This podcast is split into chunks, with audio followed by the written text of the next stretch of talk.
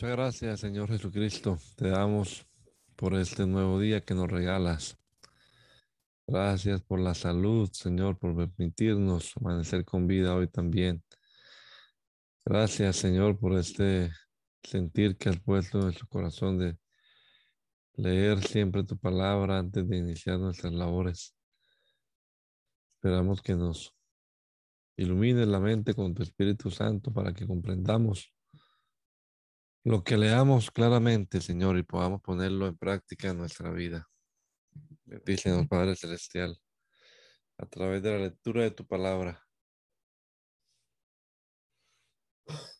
Te lo rogamos en tu nombre poderoso, Señor. Amén. Amén. Segundo libro de Samuel, capítulo número 10, en la nueva versión internacional. Pasado algún tiempo murió el rey de los amonitas y su hijo Hanún lo sucedió en el trono. Entonces David pensó, debo ser leal con Hanún, hijo de Nahas, tal como su padre lo fue conmigo. Así que envió a unos mensajeros para darle el pésame por la muerte de su padre. Cuando los mensajeros de David llegaron al país de los amonitas, los jefes de ese pueblo aconsejaron a Hanún, su rey, ¿y acaso cree su majestad que David ha enviado a estos mensajeros solo para darle el pésame y porque quiere honrar a su padre? ¿No será más bien que los ha enviado a, a explorar y espiar la ciudad para luego destruirla? Entonces Hanún mandó que apresaran a los mensajeros de David y que les afeitaran media barba y les rasgaran la ropa por la mitad a la altura de las nalgas y así los despidió. Los hombres del rey David se sentían muy avergonzados. Cuando David se enteró de lo que les había pasado, mandó que los recibieran y que le dieran este mensaje de su parte quédense en Jericó y no regresen hasta que les crezca la barba. Al darse cuenta que los amonitas, al darse cuenta los amonitas de que habían ofendido a David, entonces hicieron trámites para contratar mercenarios de entre los sirios de Bet Rehob y de Sobá. Veinte mil soldados de infantería, del rey Macá mil hombres y de Top doce mil hombres. Cuando David lo supo, despachó a Joab con todos los soldados del ejército. Los amonitas avanzaron hasta la entrada de su ciudad y se alistaron para la batalla, mientras que los sirios de Sobá y Rehob se quedaron aparte en campo abierto junto con los hombres de Top y de Macá. Joab se vio amenazado por el frente y por la retaguardia, así que escogió a, los, a las mejores tropas israelitas para pelear contra los sirios y el resto de las tropas las puso al mando de su hermano Abisai para que enfrentara a los amonitas. A Abisai le ordenó, si los sirios pueden más que que yo tú vendrás a rescatarme. Y si los amonitas pueden más que tú, yo iré a rescatarte. Ánimo, luchemos con valor por nuestro pueblo, por las ciudades de nuestro Dios y que el Señor haga lo que bien le parezca. Enseguida Joab y sus tropas avanzaron para atacar a los sirios y estos huyeron de él. Al ver que los sirios se daban a la fuga, también los amonitas huyeron de Abisai y se refugiaron en la ciudad. Entonces Joab suspendió el ataque contra los amonitas y regresó a Jerusalén. Los sirios, al verse derrotados por Israel, volvieron a reunirse. Además, Ser mandó movilizar a los sirios que estaban al otro lado del río Éufrates, los cuales fueron a Helán bajo el mando de Sobac, general del ejército de Ser. Cuando David se enteró de esto, reunió a todo Israel y cruzó el Jordán y marchó hacia Gerán. Los sirios se enfrentaron con David y lo atacaron, pero tuvieron que huir ante los israelitas. David mató a 700 soldados sirios de caballería y 40 mil de infantería. También hirió a Sobá, general del ejército sirio, quien allí mismo murió. Al ver que los sirios habían sido derrotados por los israelitas, todos los reyes vasallos de Ser hicieron la paz con los israelitas y se sometieron a ellos. Y nunca más se atrevieron los sirios a ir en auxilio de los amonitas. En la primavera, que era la época en que los reyes salían de campaña, David mandó a Joab con la guardia real y todo el ejército de Israel para que aniquilara a los amonitas y sitiara la ciudad de Rabá, pero David se quedó en Jerusalén. Una tarde, al levantarse David de la cama, comenzó a pasearse por la azotea del palacio y desde allí vio a una mujer que se estaba bañando. La mujer era sumamente hermosa, por lo que David mandó que averiguaran quién era. Y le informaron, se trata de Betsabé, que es hija de Elián y esposa de Urias elitita. Entonces David ordenó que la llevaran a su presencia y cuando Betsabé llegó, él se acostó con ella. Después de eso, ella volvió a su casa.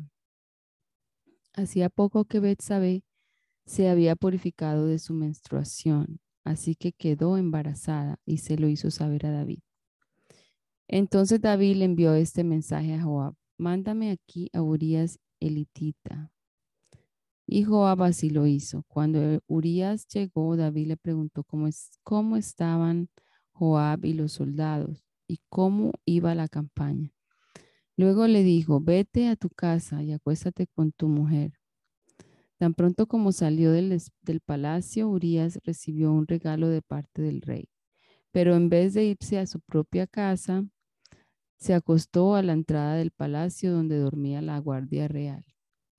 David se enteró de que Urias no había ido a su casa, así que le preguntó, ¿has hecho un viaje largo? ¿Por qué no fuiste a tu casa? En ese momento respondió Urias, tanto el arca como los hombres de Israel y de Judá se, guarecen en simples enramadas y mi señor Joab y sus oficiales acampan al aire libre y yo voy a entrar en mi casa para darme un banquete y acostarme con mi esposa, tan cierto como que su majestad vive que yo no puedo hacer tal cosa.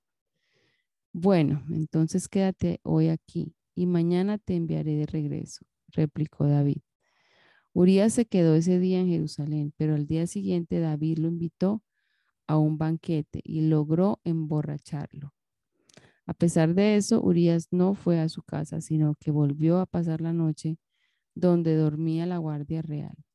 A la mañana siguiente, David le escribió una carta a Joab y se, la envió por medio de Urias. La carta decía, pongan a Urias al frente de la batalla, donde la lucha sea más dura. Luego déjenlo solo para que lo hieran y lo maten.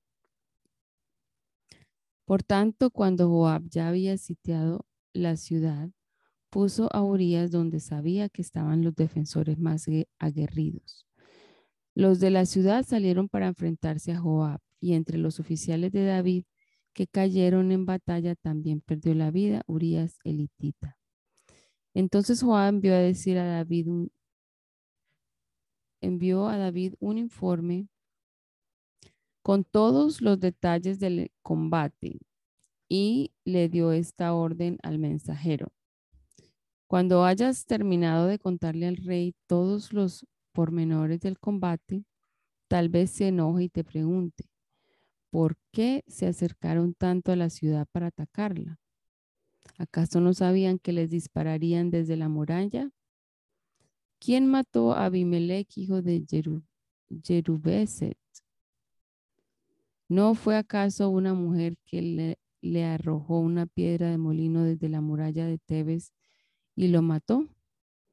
¿Por qué se acercaron tanto a la muralla? Pues si te haces esas estas preguntas, respóndele. También ha muerto Urias elitita, siervo de su majestad.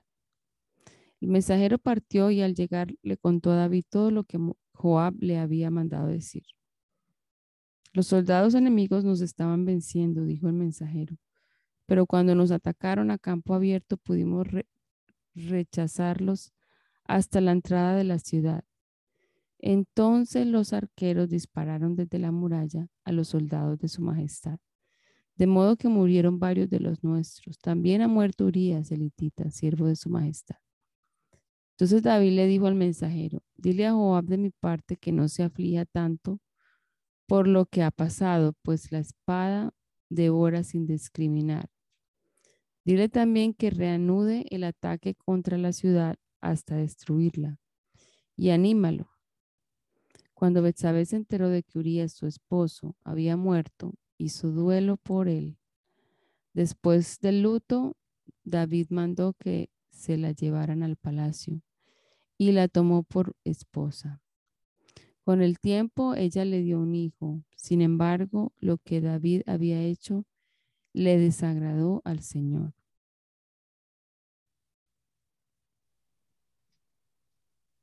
El Señor envió a Natán para que hablara con David. Cuando este profeta se presentó ante David, le dijo, dos hombres vivían en un pueblo el uno era rico y el otro pobre.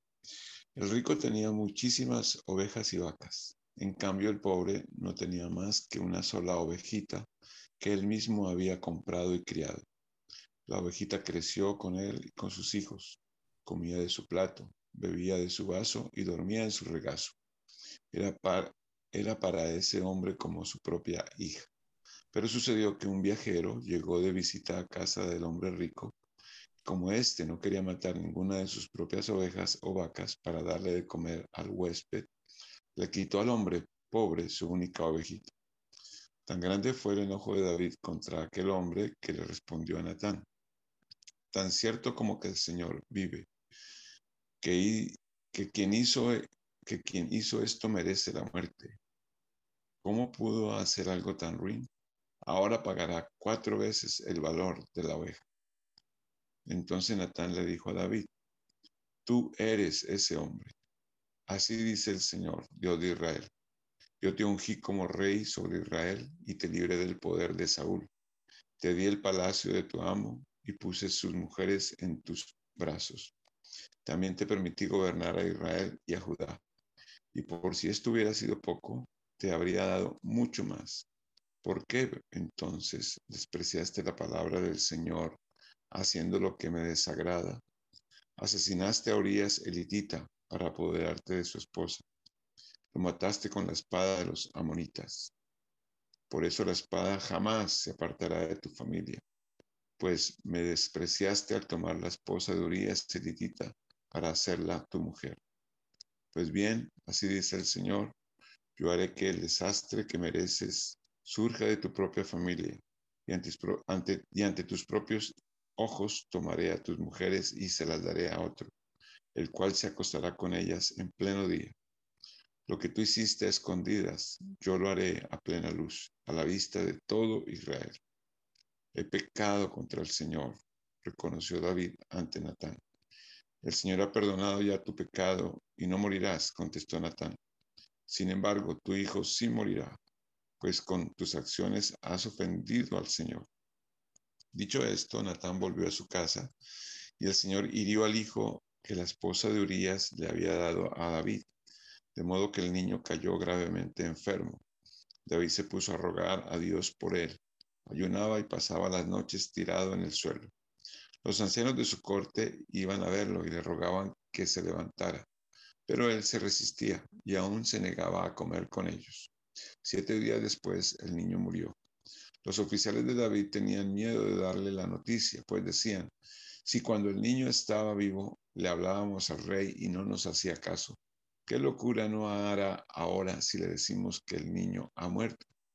Pero David, al ver que sus oficiales estaban cuchicheando, se dio, se dio cuenta de, que, de lo que había pasado y les preguntó, ¿ha muerto el niño? Sí, ya ha muerto, le respondieron. Entonces David se levantó del suelo y enseguida se bañó y se perfumó. Luego se vistió y fue a la casa del Señor para adorar. Después regresó al palacio, pidió que le sirvieran alimentos y comió. ¿Qué forma de actuar es esta? Le preguntaron sus oficiales. Cuando el niño estaba vivo, usted ayunaba y lloraba, pero ahora que se ha muerto, usted se levanta y se pone a comer. David respondió, es verdad que cuando el niño estaba vivo yo ayunaba y lloraba, pues pensaba, quién sabe, tal vez el Señor tenga compasión de mí y permita que el niño viva. Pero ahora que ha muerto, ¿qué razón tengo yo para ayunar? ¿Acaso puedo devolverle la vida? Yo iré a donde él está, aunque él ya no volverá a mí. Luego David fue a consolar a su esposa y se unió a ella. Betsabé le dio un hijo al que David llamó Salomón. El Señor amó al niño y mandó a decir por medio del profeta Natán que le pusieran por nombre Gedidías, por disposición del Señor. Mientras tanto, Joab había atacado las ciudades, la ciudad amonita de Rabá y capturado la fortaleza real. Entonces envió unos mensajeros a decirle a David, acabo de atacar a Rabá y de capturar los depósitos de agua.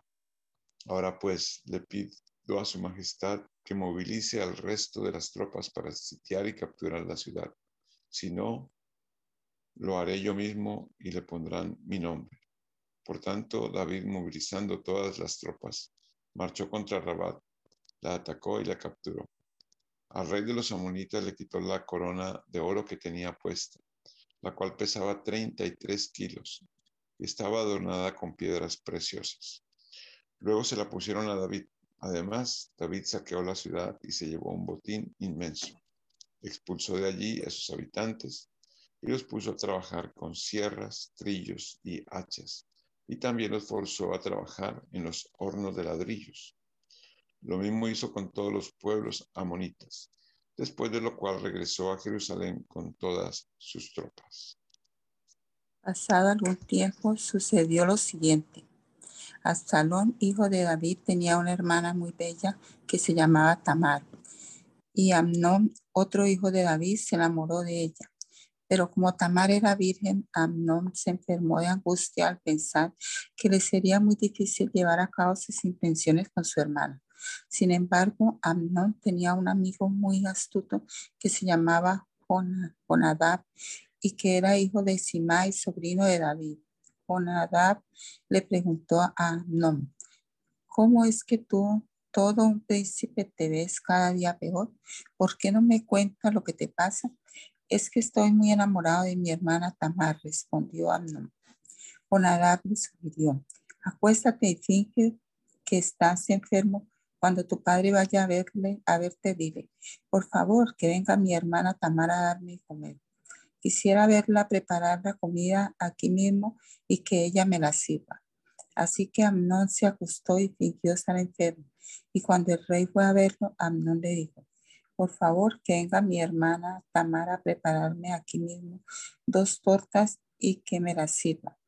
David envió un mensajero a la casa de Tamar para que le diera este, este recado. Ve a casa de tu hermano Amnón y prepárale la comida. Tamar fue a casa de su hermano Amnón y, lo encontró acostado. Tomó harina, la amasó, preparó las tortas allí mismo y las coció. Luego tomó la sartén para servirle, pero Amnón se negó a comer y ordenó, fuera aquí todos, no quiero ver a nadie. Una vez que todos salieron, Amnón le dijo a Tamar, trae la comida a mi habitación y dame de comer tú misma. Ella tomó las tortas que había preparado y se las llevó a su hermano Amnón a la habitación, pero cuando se le acercó para darle de comer, él la agarró por la fuerza y le dijo, ven hermanita, acuéstate conmigo. Pero ella exclamó, no, hermano mío, no me humilles, que esto no se hace en Israel. No cometas esta infamia. ¿A dónde iría yo con mi vergüenza? ¿Y qué sería de ti? sería visto en Israel como un depravado. Yo te ruego que hables con el rey con toda seguridad. No se opondrá a que yo sea tu esposa. Pero Amnón no le hizo caso, sino que aprovechándose de su fuerza, se acostó con ella y la violó. Pero el odio que sintió por ella después de violarla fue mayor que el amor que antes le había tenido. Así que le dijo, levántate y vete. No me eches de aquí, replicó ella. Después de lo que has hecho conmigo, echarme de aquí sería una maldad aún más terrible. Pero él no le hizo caso, sino que llamó a su criada y le ordenó, echa de aquí a esta mujer y luego que la hayas echado, cierra bien la puerta. Así que el criado la echó de la casa y luego cerró bien la puerta. Tamar llevaba puesta una túnica especial de mangas largas, pues así se vestían las princesas solteras. Al salir se echó ceniza en la cabeza, se rasgó la túnica y llevándose las manos a la cabeza, se fue por el camino llorando a gritos. Entonces su hermano Absalón le dijo, así que tu hermano Amnón ha estado contigo. Pues bien, hermana mía, cálmate y no digas nada. Al fin de cuentas es tu hermano. Desolada, Tamar se quedó a vivir en casa de su hermano Absalón. El rey David, al enterarse de todo lo que había pasado, se enfureció. Absalón, por su parte, no le dirigía la palabra, pues lo odiaba por haber violado a su hermana Tamar.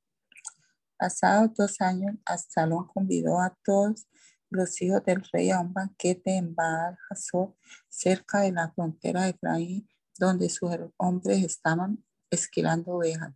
Además, se presentó ante el rey y le dijo, Su Majestad, este siervo suyo tiene esquiladores trabajando. Le ruego venir con su corte. No, hijo mío, le respondió el rey. No debemos ir todos, pues que seríamos una carga. Absalom insistió, pero el rey no quiso ir. Sin embargo, le dio su bendición. Entonces Absalón le dijo, ya que su majestad no viene, ¿por qué no permite que nos acompañe mi hermano Amnon? ¿Y para qué va a ir contigo? Le preguntó el rey. Pero tanto insistió Absalón que el rey dejó que Amnón y sus otros hijos fueran con Absalón. Este, por su parte, les había dado instrucciones a sus criados. No pierdan de vista a Amnón, y cuando se le haya subido el pino, yo le daré la señal de ataque y usted lo matará. No tengan miedo, pues soy yo quien le da la orden. Ánimo, sean valientes. Los criados hicieron con Amnón tal como Salón le había ordenado. Entonces los otros hijos del rey se levantaron y montando cada uno su mula salieron huyendo. Todavía estaban en camino cuando llegó este rumor a oídos de David. Absalón ha matado a todos los hijos del rey. Ninguno de ellos ha quedado con vida. El rey se levantó y rasgándose la vestidura en señal de duelo, se arrojó al suelo. También los oficiales que estaban con él se rasgaron la vestidura. Pero Jonadab, el hijo de Simai, sobrino de David, intervino. No piense su majestad que todos los príncipes han sido asesinados, sino solo Amnón. Absalón ya lo tenía decidido desde el día en que Amnón violó a su hermana Tamar. Su majestad no debe dejarse llevar por el rumor de que han muerto todos sus hijos, pues el único que ha muerto es Amnón. El centinela de la ciudad alzó la vista y vio que del oeste por la ladera del monte venía bajando una gran multitud. Entonces fue a decirle al rey, veo venir gente por el camino de Joronachim, por la ladera del monte. Mientras tanto, Absalón había huido. Jonadab le comentó al rey, ya ves, majestad, aquí llegan sus hijos tal como yo se lo había dicho. Apenas había terminado de hablar cuando entraron los hijos del rey, todos ellos llorando a voz en cuello, y también el rey y sus oficiales se pusieron a llorar desconsoladamente. Absalón, en su huida, fue a refugiarse con Talmai, hijo de Amiud, rey de Hegesur, y allí se quedó tres años. David, por su parte, lloraba todos los días por su hijo Amnón, y cuando se consoló por su muerte, comenzó a sentir grandes deseos de ver a Absalón. Joab, hijo de Sarbia, se dio cuenta de que el rey extrañaba mucho a Absalón. Por eso mandó traer a una mujer muy astuta, la cual vivía en Tecoa, y le dijo, quiero que te vistas de luto y que te eches perfume y que no te eches perfume, sino que finjas estar de duelo como si llevaras mucho tiempo llorando la muerte de alguien. Luego Joab le ordenó presentarse ante el rey explicándole antes lo que tenía que decirle. Cuando aquella mujer de Tecoa se presentó ante el rey, le hizo una reverencia y se postró rostro en tierra. Ayúdeme, su majestad, exclamó. ¿Qué te pasa? le preguntó el rey.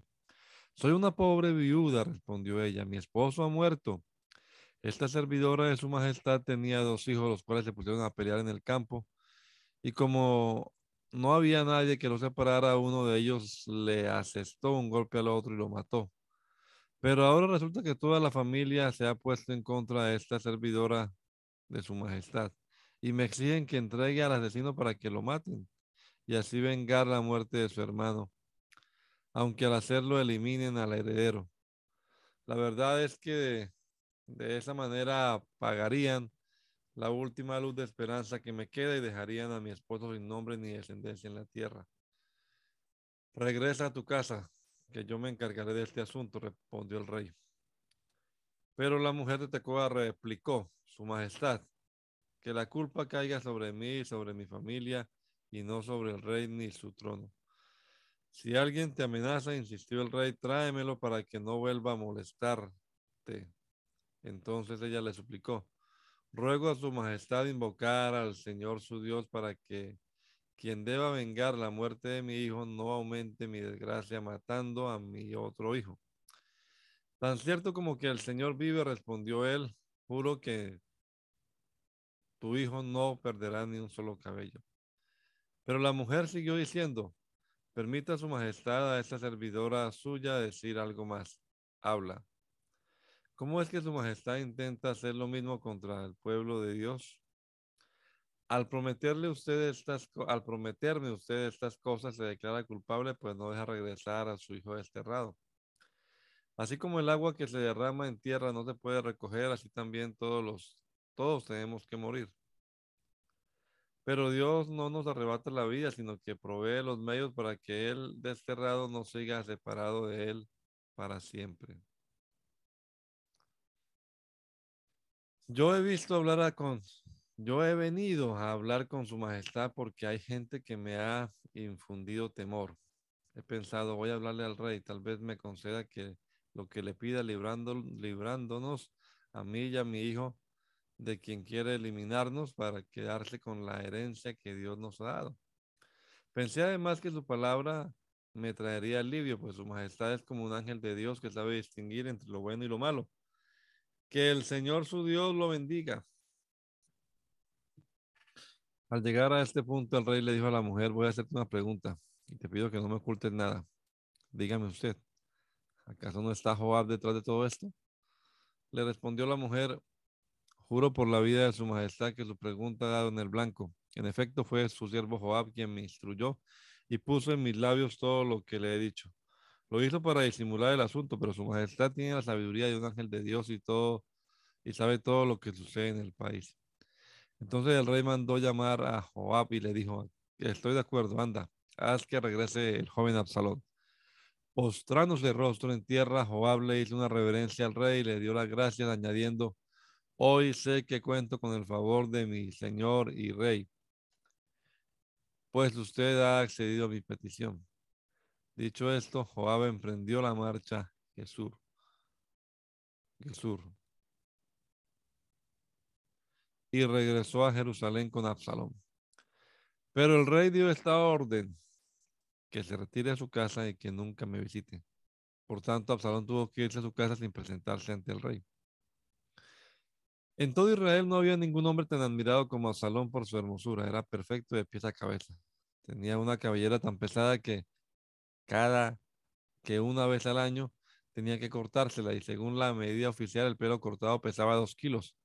Además tuvo tres hijos y una hija. Su hija que se llamaba Tamar llegó a ser una mujer muy hermosa. Absalón vio en Jerusalén, vivió en Jerusalén durante dos años sin presentarse ante el rey. Un día le pidió a Joab que fuera a ver al rey, pero Joab no quiso ir. Se le volvió a pedir, pero Joab se negó a hacerlo. Así que Absalón dio esta orden a sus criados. Miren, Joab ha sembrado cebada en el campo que tiene junto al mío. Vayan y prendanle fuego. Los criados fueron e incendiaron el campo de Joab. Entonces este fue enseguida a casa de Absalón y reclamó, ¿por qué tus criados le han prendido fuego a mi campo? Y Absalón le respondió, te pedí que fueras a ver al rey y le preguntaras para qué me ha, para qué he vuelto de Gesur. Más me habría valido quedarme allí. Voy a presentarme ante el rey y si soy culpable de algo, que me mate. Joab fue a comunicárselo al rey. Este por su parte mandó llamar a Absalón, el cual se presentó ante el rey y postrándose, postrándose rostro en tierra, le hizo una reverencia. A su vez el rey recibió a Absalón con un beso.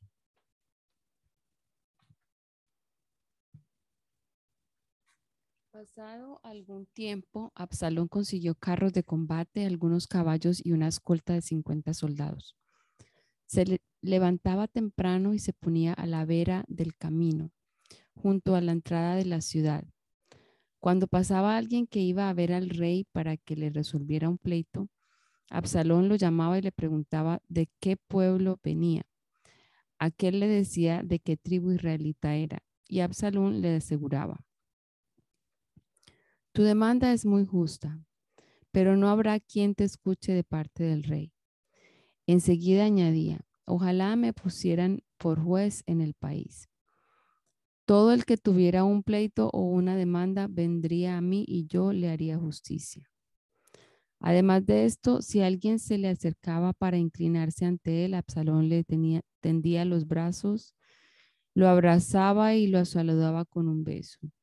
Esto hacía Absalón con todos los israelitas que iban a ver al rey para que les resolviera algún asunto. Y así fue ganándose el cariño del pueblo. Al cabo de cuatro años, Absalón le dijo al rey, permítame su majestad ir a Hebrón a cumplir un voto que le hice al Señor. Cuando vivía en Gesur de Siria, hice este voto. Si el Señor me concede volver a Jerusalén, le ofreceré un sacrificio. Vete tranquilo, respondió el rey. Absalón emprendió la marcha a Hebrón, pero al mismo tiempo envió mensajeros por todas las tribus de Israel con este mensaje. Tan pronto como oiga, oigan el toque de trompeta, exclamen, Absalón reina en Hebrón. Además, desde Jerusalén llevó a Absalón a 200 invitados, los cuales lo acompañaron de buena fe y sin sospechar nada. Luego, mientras celebraba los sacrificios, Absalón mandó llamar a un consejero de su padre David, el cual se llamaba Ahitofel y era del pueblo de Giló. Así la conspiración fue tomando fuerza y el número de los que seguían a Absalón crecía más y más. Un mensajero le llevó a David esta noticia. Todos los israelitas se han puesto de parte de Absalón.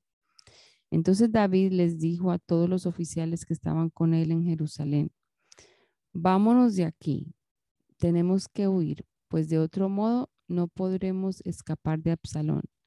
Démonos prisa, no sea que él se nos adelante. Si nos alcanza, nos traerá la ruina y pasará toda la gente a filo de espada.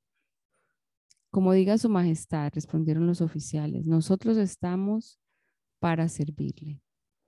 De inmediato partió el rey acompañado de toda la corte, con excepción de diez concubinas que dejó para cuidar el, palacio.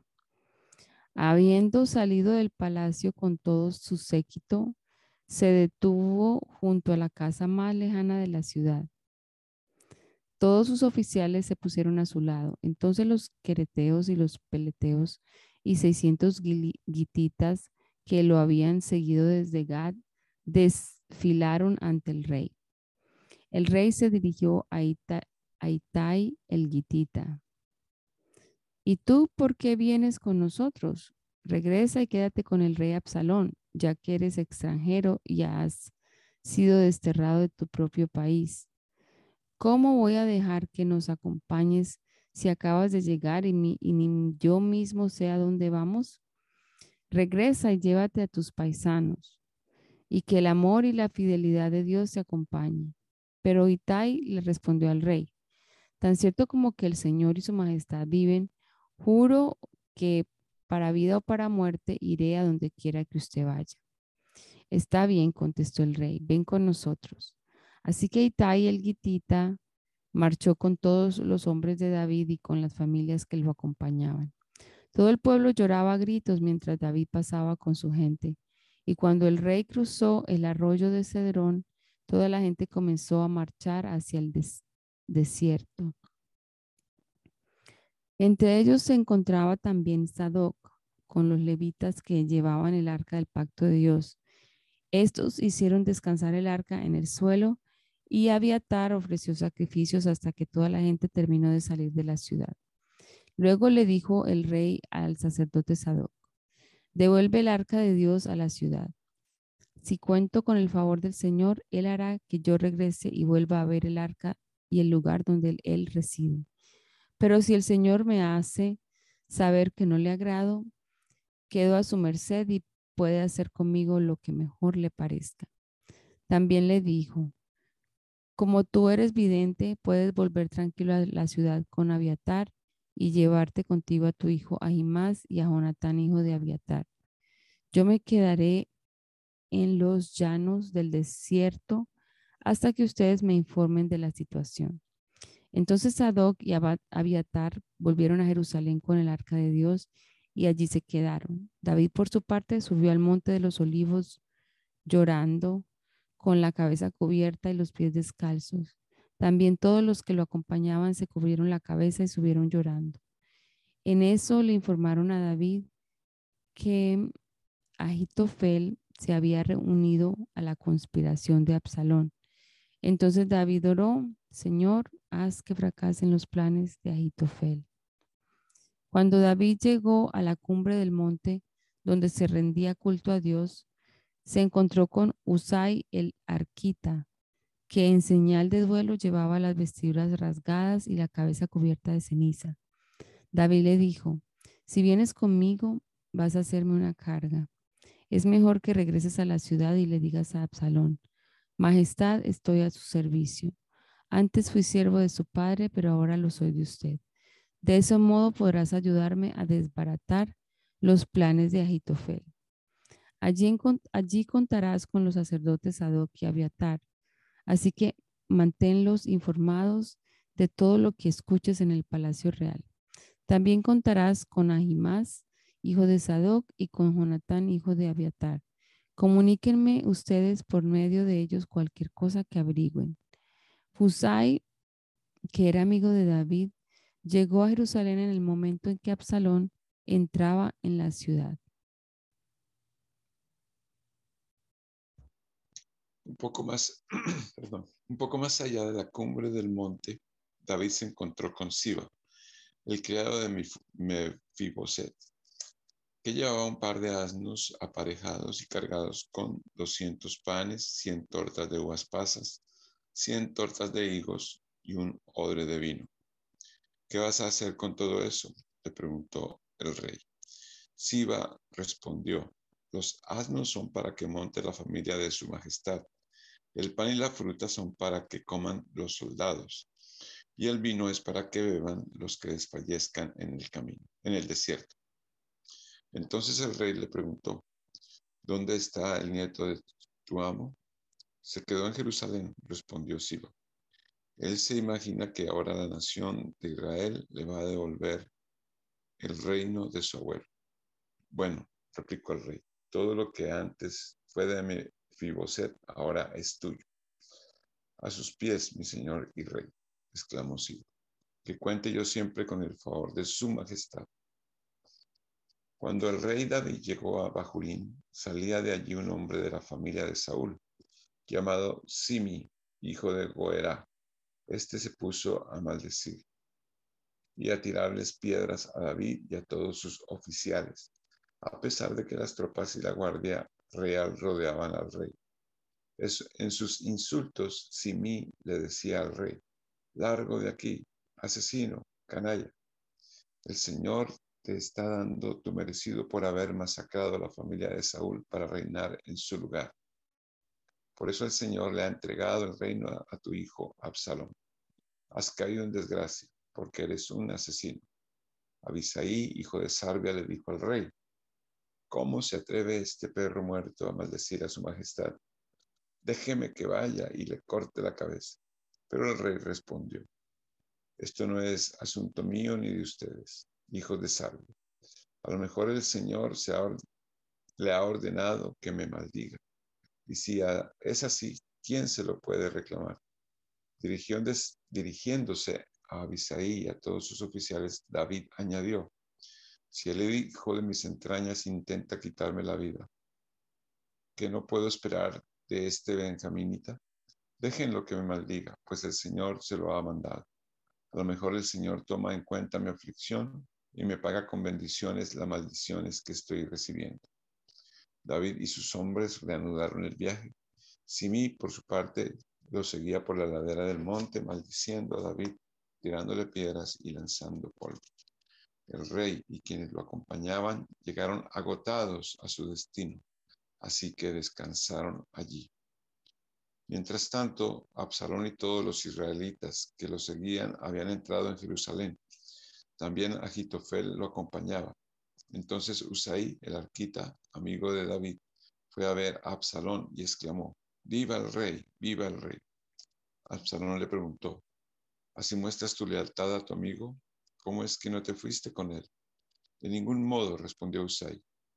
Soy más bien amigo del elegido del Señor, elegido también por este pueblo y por todos los israelitas. Así que yo me quedo con usted. Además, ¿a quién voy a servir serviré al hijo como antes servía al padre. Luego le dijo Absalón a Agitofel, pónganse a pensar en lo que debemos hacer. Agitofel le respondió, acuéstese usted con las concubinas que su padre dejó al cuidado del palacio. De ese modo todos los israelitas se darán cuenta de que su majestad ha roto con su padre y quienes lo apoyan a usted se fortalecerán en el poder. Entonces instalaron una instalaron una tienda de campaña en la azotea para que Absalón se acostara con las concubinas de su padre a la vista de todos los israelitas. En aquella época recibir el consejo de Agitofel era como oír la palabra misma de Dios. Esto era así tanto para David como para Absalón. Además, Agitofel le propuso a Absalón lo siguiente yo escogería doce mil soldados y esta misma noche saldría en busca de David. Como él debe de estar cansado y sin ánimo, lo atacaría, le haría sentir mucho miedo y pondría en fuga al resto de la gente que está con él. Pero mataría solamente, solamente al rey y los demás se los traería a su majestad. La muerte del hombre que usted busca dará por resultado el regreso de los otros y todo el pueblo quedará en paz. La propuesta le pareció acertada a Absalón, lo mismo que a todos los ancianos de Israel, pero Absalón dijo, llamemos también a Usai el arquita para ver cuál es su opinión. Cuando Usai llegó, Absalón le preguntó, ¿debemos adoptar el plan que Agitofel nos ha propuesto? Si no, ¿qué propones tú? Esta vez el plan de Agitofel no es bueno, respondió Usai Usted conoce bien a su padre David y a sus soldados. Son valientes y deben estar furiosos como una osa salvaje a la que le han robado su cría. Además, su padre tiene mucha experiencia como hombre de guerra y no ha de pasar la noche con las tropas. Ya debe estar escondido en alguna cueva o en otro lugar. Si él ataca primero, cualquiera que se entere dirá, ha habido una amenaza, una matanza entre las tropas de Absalón. Entonces aún los soldados más valientes, que son tan bravos como un león, se van a acobardar, pues todos los israelitas saben que David, su padre, es un gran soldado y cuenta con hombres muy valientes. El plan que yo propongo es el siguiente. Convoque su majestad a todos los israelitas que hay desde Dan hasta Berseba son tan numerosos como la arena a la orilla del mar y su majestad mismo debe dirigirlos en la batalla.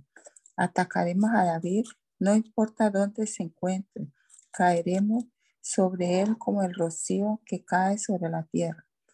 No quedarán vivos ni él ni ninguno de sus soldados. Y si llega a refugiarse en algún pueblo, todos los israelitas llevaremos sogas a ese lugar y juntos arrastraremos a ese pueblo hasta el arroyo, de modo que no quede allí ni una piedra. Absalón y todos los israelitas dijeron, el plan de Usai el arquita es mejor que el de Agitofel. Esto sucedió porque el Señor había determinado hacer fracasar el consejo de Agitofel, aunque era el más acertado, y de ese modo llevar a Absalón a la ruina. Entonces Usai le, le dijo a los sacerdotes Sadoc y Abiatar, Agitofel le propuso tal y tal plan a Salón y a los ancianos de Israel, pero yo les propuse este otro. Dense prisa y mándenle este mensaje a David. No pase su majestad la noche en los llanos del desierto. Más bien, cruce de inmediato al otro lado. No vaya a hacer que su majestad y quienes lo acompañen sean aniquilados. Jonatán y Ahimás se habían quedado en, en Rogel, como no se podían arriesgar a que los vieran entrar en la ciudad, una criada estaba encargada de darles la información para que ellos se la pasaran al rey David. Sin embargo, un joven lo vio y se lo hizo saber a Sarón, así que ellos se fueron de allí enseguida. Cuando llegaron a la casa de cierto hombre en Bajurín, se metieron en un pozo que él tenía en el patio. La esposa de aquel hombre cubrió el pozo y esparció trigo sobre la tapa. De esto nadie se enteró. Al pasar los soldados de Asalón por la casa, le preguntaron a la mujer, ¿dónde están Jonatán y Ahimás? Cruzaron el río, respondió ella. Los soldados salieron en busca de ellos, pero como no pudieron encontrarlos, regresaron a Jerusalén. Después de que los soldados se fueron, Jonatán y Ahimás salieron del pozo y se dirigieron donde estaba David para ponerlo sobre aviso. Le dijeron, crucen el río a toda prisa, pues Agitofel ha aconsejado que los ataquen. Por tanto, David y quienes lo acompañaban se fueron y cruzaron el Jordán antes de que amaneciera. Todos sin excepción lo cruzaron. Agitofel, por su parte, al ver que Absalón no había seguido su consejo, aparejó el asno y se fue a su pueblo. Cuando llegó a su casa, luego de arreglar sus asuntos, fue y se ahorcó. Así murió y fue enterrado en la tumba de su padre. David se dirigió a Mahanayim y Absalón lo siguió, cruzando el Jordán con todos los israelitas. Ahora bien, en lugar de Joab, Absalón había nombrado general de su ejército a Amasá, que era hijo de un hombre llamado Itra, el cual era ismaelita y se había casado con Abigail, hija de Nahas y hermana de Salvia, la madre de Joab. Los israelitas que estaban con Absalón acamparon en el territorio de Galaad. Cuando David llegó a Mahanayim, allí estaba Sobí, hijo de Nahas, oriundo de Rabá, ciudad de ciudad amonita. Maquir, hijo de Amiel, que era de lo de Bar y Barzilai, el galadita, habitante de Roquelim. Estos habían llevado camas, vasijas y ollas de barro, y también trigo, cebada, harina, grano tostado, habas, lentejas, miel, cuajada, queso de vaca y oveja. Les ofrecieron esos alimentos a David y a su comitiva para que se los comieran, pues pensaban que en el desierto esta gente habría pasado hambre y sed y estaría muy cansada. David pasó revista a sus tropas y nombró jefes sobre grupos de mil y de cien soldados. Los dividió en tres unidades y los envió a la batalla. La primera unidad estaba bajo el mando de Joab, la segunda bajo el mando de Abisai, hijo de Sarbia, y hermano de Joab, y la tercera bajo el mando de Itai, el Gitita.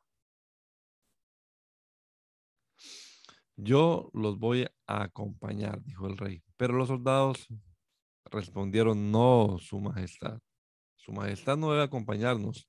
Si tenemos que huir, el enemigo no se va a ocupar de nosotros.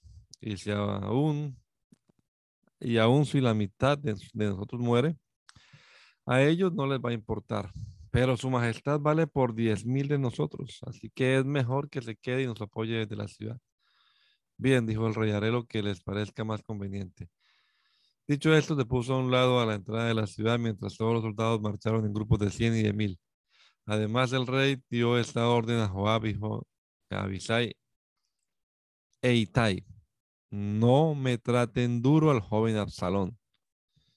Y todas las tropas oyeron las instrucciones que el rey le dio a cada uno de sus generales acerca de Absalón. El ejército marchó por el campo para pelear contra Israel la batalla se libró en el bosque de Efraín. La lucha fue intensa, aquel día hubo 20.000 bajas. Sin embargo, los soldados de David derrotaron allí al ejército israelita. La batalla se extendió por toda el área de modo que el bosque causó más muertes que la espada misma. Absalón, que huía montado en una mula, se encontró con los soldados de David. La mula se metió por debajo de una gran encina y Absalón se le trabó la cabeza entre las ramas. Como la mula siguió de largo, Absalón quedó colgado en el aire. Un soldado que vio lo sucedido le dijo a Absalón, acabo de ver a Absalón colgado de una encina. ¿Cómo? exclamó Joab. ¿Lo viste y no lo mataste ahí mismo? Te había dado diez monedas de plata y un cinturón. Pero el hombre respondió, aún si recibiera mil monedas, yo no alzaría la mano contra el hijo del rey. Todos oímos cuando el rey les ordenó a usted, a Abisai y a Itai, que no le hicieran daño al joven Absalón. Si yo me hubiera arriesgado, me habría descubierto, pues nada se le escapa al rey, y usted por su parte me habría abandonado. No voy a malgastar mi tiempo contigo, replicó Joab. Acto seguido agarró tres lanzas y se fue y se las clavó en el pecho a Absalón, que todavía estaba vivo en medio de la encina. Luego diez de los escuderos de Joab rodearon a Absalón y lo remataron. Entonces Joab mandó tocar la trompeta para detener las tropas y dejaron de perseguir a los israelitas. Y después tomaron el cuerpo de Absalón y lo tiraron a un hoyo grande que había en el bosque y sobre su cadáver amontonaron muchísimas piedras. Mientras tanto, todos los israelitas huyeron a sus hogares. En vida, Absalón se habría erigido una estela en el Valle del Rey, pues pensaba, no tengo ningún hijo que conserve mi memoria. Así que a esa estela le pusieron, por el, le pusieron su propio nombre. Y por eso, hasta la fecha se le conoce como la estela de Absalón. Ahimás, hijo de Sador, le propuso a Joab, déjame ir corriendo para avisarle al rey que el Señor lo ha librado del poder de sus enemigos. No le llevarás esa noticia hoy, respondió Joab. Podrás hacer, hacerlo en otra ocasión, pero hoy, pero no hoy, pues ha muerto el hijo del rey. Entonces Joab se dirigió a un soldado cusita y le dijo, ve tú y dile al rey lo que, ha, lo que has visto. El cusita se inclinó ante Joab y salió corriendo. Pero Ahimás, hijo de Sadoc, insistió, pase lo que pase, déjame correr con el cusita. Pero muchacho, respondió Joab, ¿para qué quieres ir? Ni piense que te van a dar una recompensa por la noticia. Pase lo que pase, quiero ir. Anda, pues. Ahimás salió corriendo por la llanura y se adelantó al Cusita. Mientras tanto, David se hallaba sentado en el pasadizo que está entre las dos puertas de la ciudad. El centinela que había subido al muro de la puerta alzó la vista y vio al hombre que corría solo. Cuando el centinela se lo anunció al rey, este comentó, si viene solo debe traer buenas noticias. Pero mientras el hombre seguía corriendo y se acercaba, el centinela se dio cuenta que otro hombre corría detrás de él Así que le anunció al guarda de la ciudad. Por ahí viene otro hombre corriendo solo. Este también debe traer buenas noticias, dijo el rey. El centinela añadió, me parece que el primero que corre,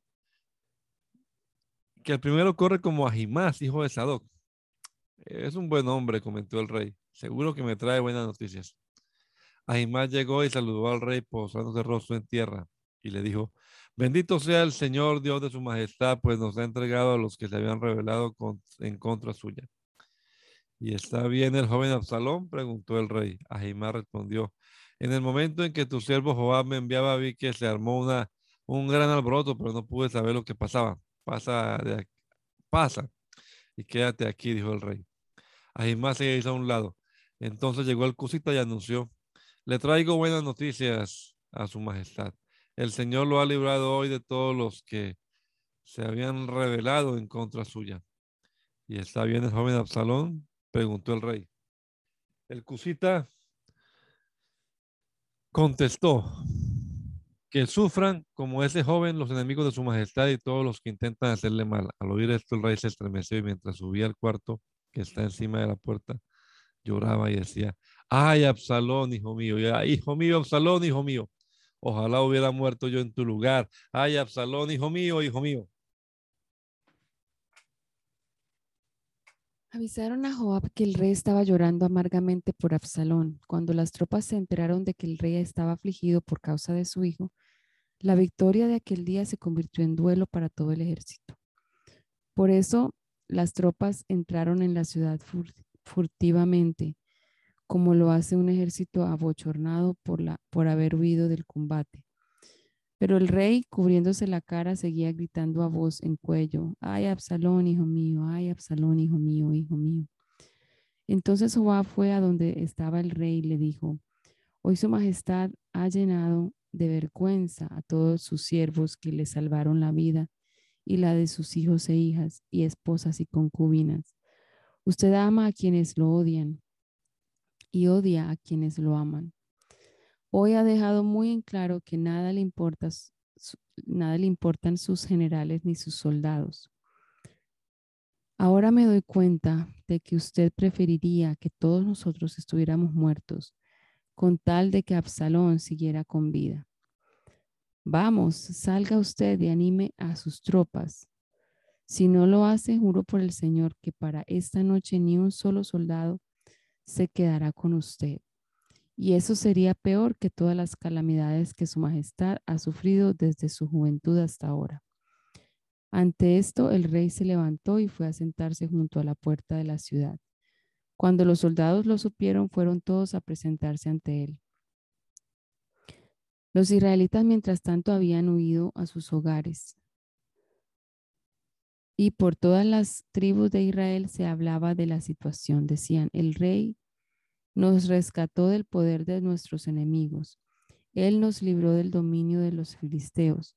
Por causa de Absalón tuvo que huir del país, pero ahora Absalón, al que habíamos ungido como rey, ha muerto en batalla.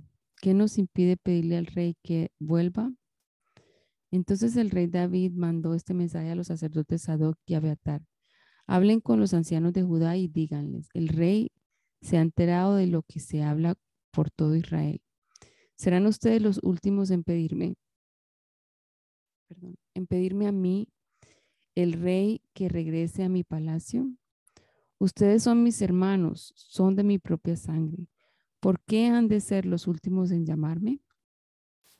Díganle también a Amasa, ¿acaso no eres de mi propia sangre? Tú serás de por vida el general de mi ejército en lugar de Joab. Que Dios me castigue sin piedad si no lo cumplo.